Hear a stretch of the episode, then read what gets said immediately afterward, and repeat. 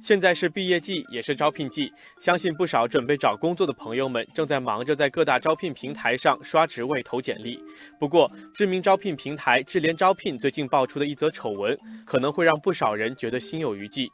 北京市朝阳区人民法院近日审理了一起智联招聘员工参与倒卖个人信息的案件。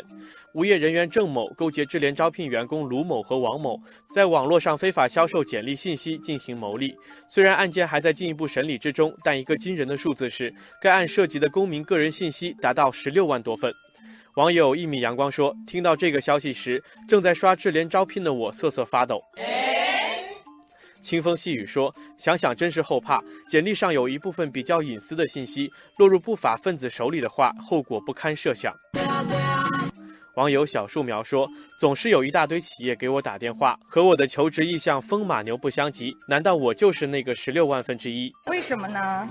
网友可爱多说：“连智联招聘都这样，其他小平台真的不敢想。算了，我还是先卸载为敬吧。”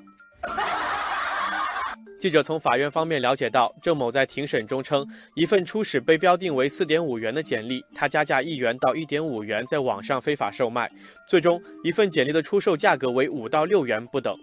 网友落日说：“真气人，个人简历信息被当作商品，层层加价倒卖出去。”网友不倒翁说：“一大堆销售骚扰电话的根源就是这样的个人信息被倒卖。”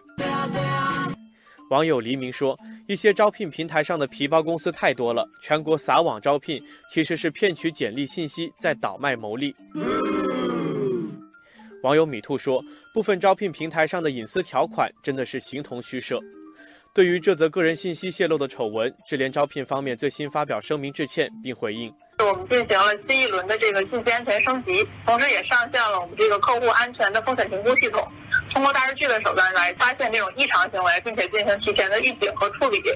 网友小土豆说：“这已经不是智联招聘第一次出现这样的事情了，之前就有员工倒卖个人信息，所以智联招聘能不能拿出铁腕来治理治理？”